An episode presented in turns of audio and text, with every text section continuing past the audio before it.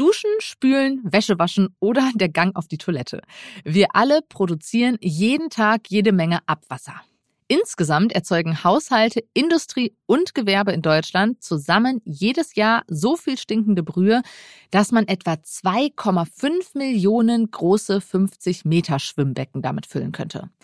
Doch Abwasser kann man auch als Schatz betrachten, und zwar als Datenschatz. In den Kläranlagen finden sich nämlich viele Informationen über uns. Was das Abwasser genau über uns verrät, darum geht es in dieser Folge Aha. Außerdem Warum haben wir eigentlich ausgerechnet unter der Dusche gute Ideen? Mein Name ist Sonja Gillert und ich freue mich, dass ihr heute dabei seid. Aha. Zehn Minuten Alltagswissen. Ein Podcast von Welt. Jedes Jahr gibt es eine Rangliste der deutschen Städte zum Thema Drogenkonsum. Ganz oben steht da die Hauptstadt, Berlin. Nirgendwo sonst in Deutschland wird so viel gekokst wie hier. Ich habe mich gefragt, wie werden diese Daten eigentlich erhoben? Menschen dazu zu bekommen, Auskunft darüber zu geben, ob sie illegale Drogen einnehmen und wie viele, scheint mir doch recht schwierig. Aber es gibt eine andere, simple Methode, um herauszufinden, wie viel Kokain in einer Stadt etwa konsumiert wird. Und zwar durch eine Abwasseruntersuchung. Was die Kläranlagen sonst noch alles über uns verraten, hat mir Susanne Lackner in einem Telefonat erzählt. Sie leitet an der TU Darmstadt das Fachgebiet für Wasser- und Umweltbiotechnologie. Hallo, Frau Lackner. Hallo. Abwasser ist besser als sein Ruf, denn es ist ein Datenschatz. Stimmen Sie dem zu? Ja, absolut. Also ich komme ja aus der Abwassertechnik, deswegen ist für mich Abwasser natürlich immer schon spannend gewesen. Was jetzt die Daten angeht, das ist ja jetzt so eine Neuentwicklung seit der Pandemie, obwohl man das eigentlich schon sehr lange kennt. Also die ersten Publikationen dazu sind aus den 40ern tatsächlich, dass man im Abwasser Polio schon nachgewiesen hat. Ja, also wir haben jetzt quasi mit dieser Pandemie ähm, wiederentdeckt, was da für Datenschätze liegen quasi. Ja, Sie haben es gerade schon angesprochen. Covid-19 hat Abwasser populär gemacht als Indikator für die Ausbreitung der Krankheit. Vielleicht können Sie einmal ganz simpel erklären, wie funktioniert das Prinzip? Wie kann man am Hand des Abwassers herausfinden, wie sich Covid-19 ausbreitet?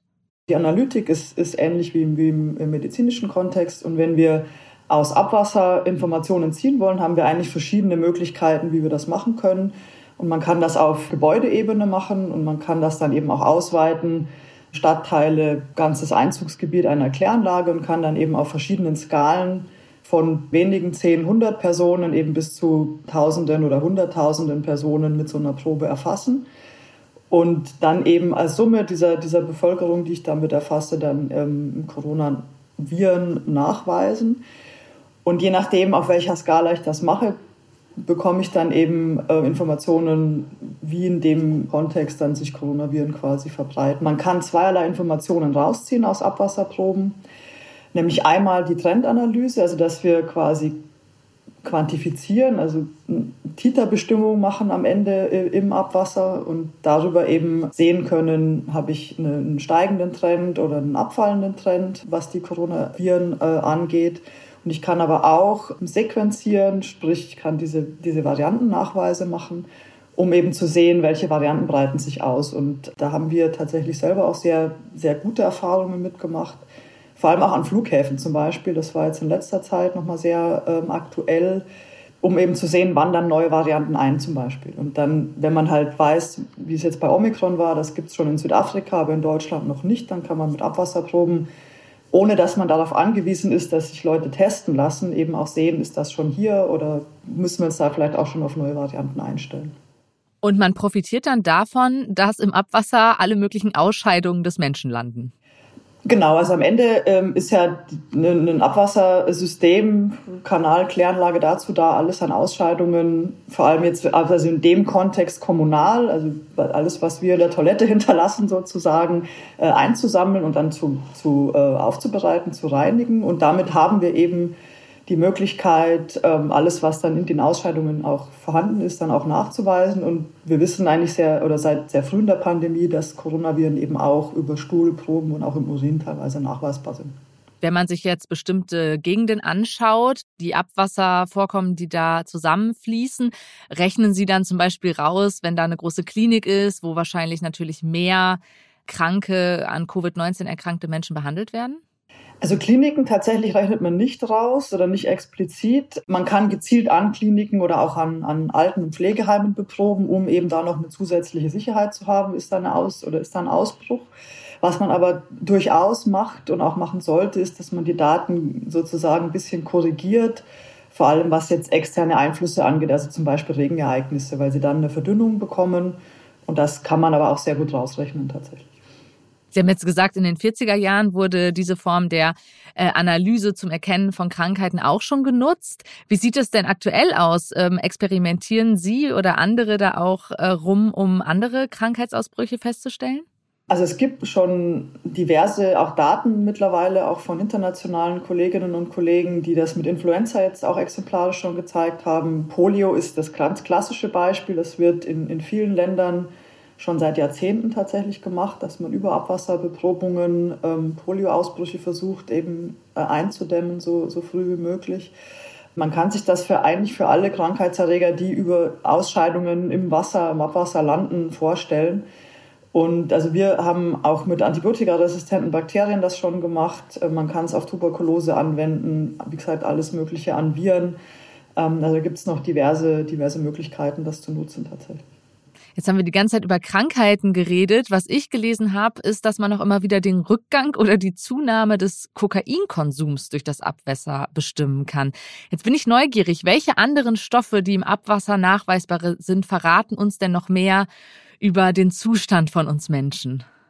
Also da können Sie ganz, ganz viel äh, rauslesen über den, über den Zustand der Gesellschaft. Und wie Sie schon sagen, Kokain ist, ist so ein Klassiker oder Drogen insgesamt. Ähm, das, das wird äh, teilweise EU-weit immer mal in regelmäßigen Abständen schon seit über zehn Jahren, glaube ich, gemacht. Sie können aber auch Medikamentenrückstände nachweisen. Also na, auch so ein klassisches Beispiel, was äh, vielleicht auch ganz spannend ist, ist Viagra, findet man auch im Abwasser tatsächlich. Aber auch andere Medikamente. Da kann man da tatsächlich auch Unterschiede sehen, was so den Altersdurchschnitt der Bevölkerung angeht, weil natürlich andere Medikamente dann auch eingenommen werden. Also man, man kriegt eigentlich ein sehr breites Bild zum Zustand einer Gesellschaft, wenn man sich Abwasserproben genauer anschaut. Gib mir dein Abwasser und ich sag dir, wer du bist. Genau. Frau Lackner, vielen Dank für diesen ungewöhnlichen Einblick in das Abwasser. So habe ich es noch nie betrachtet. Danke für Ihre Expertise. Sehr gerne. Das war Susanne Lackner von der TU Darmstadt. Stimmt das wirklich? Mythos oder Wahrheit? Inspiriert von all den Gedanken, die ich mir für euch zum Thema Abwasser gemacht habe, bin ich auf eine Frage gestoßen, die mir schon länger im Kopf rumschwirrt. Warum habe ich ausgerechnet unter der Dusche gute Einfälle? Das ist etwas unpraktisch, denn da habe ich weder Stift und Papier noch Handy zur Hand, um meine Gedanken aufzuschreiben. Ich habe mich umgehört und es hat sich herausgestellt, es geht nicht nur mir so. Ein Team um den amerikanischen Wissenschaftler Zachary Irving hat sich dieses Phänomen mal genauer angeschaut. Irving nennt es den Shower-Effekt, Duscheffekt. 220 Studenten und Studentinnen haben an einer Studie teilgenommen, in der er diesem Effekt genauer nachgegangen ist. Seine These, Duschen, also einseifen, Haare waschen, Beine rasieren, was auch immer ihr sonst noch unter der Dusche macht, beschäftigt das Gehirn eher moderat. Zugleich ist uns aber auch nicht langweilig. Aber wirklich neuen Input müssen wir nicht verarbeiten. So haben wir noch ausreichend Kapazitäten im Gehirn verfügbar, mit denen wir etwas anderes machen können. Das sind laut Irving perfekte Voraussetzungen, um kreativ zu denken. Statt einer Dusche haben die Studienteilnehmer Folgendes absolviert. Sie sollten in nur 90 Sekunden möglichst viele Ideen zu der Frage aufschreiben, was kann man alternativ noch mit einem Ziegelstein oder einer Büroklammer machen. Dann wurde einer Gruppe ein dreiminütiges Video von zwei Männern, die Hemden falten, gezeigt. Und der anderen Gruppe ein spannender Filmausschnitt aus der Liebeskomödie Harry und Sally. Danach durften beide Gruppen unerwartet erneut für 45 Sekunden ihre Ideen aufschreiben. Gemessen an der Anzahl der Ideen und der Innovationskraft war die Harry und Sally Gruppe kreativer. Als alle Studienteilnehmer befragt wurden, wie gut sie ihre Gedanken während des Videoclips schweifen lassen konnten, zeigte sich, dass alle während der drei Minuten Video-Input mit den Gedanken woanders waren. Allerdings war der Output bei der gelangweilteren Gruppe mit dem Wäschevideo weniger kreativ. Somit scheint genau das Mittelmaß aus etwas Unterforderung, aber Routine genug Raum für gute Einfälle zu lassen. Ein solches Stadium kann sich natürlich auch bei anderen Routinen, wie zum Beispiel einem Spaziergang, dem Gärtnern oder dem Abspülen einstellen. Allerdings muss ich sagen, für mich klingt eine angenehme Dusche als Kreativbooster viel verlockender. So, das war es mit dieser, ich nenne sie mal Wasserfolge von Aha. Ich frage mich, wo kommen euch eigentlich die besten Einfälle? Vielleicht könnt ihr uns im Team inspirieren. Schreibt uns gern eine Mail an wissen.welt.de. Und wenn ihr uns noch eine zusätzliche Freude bereiten wollt, dann lasst uns doch gerne eine gute Bewertung auf den Podcast-Plattformen da. Mein Name ist Sonja Gillard. Bis zum nächsten Mal.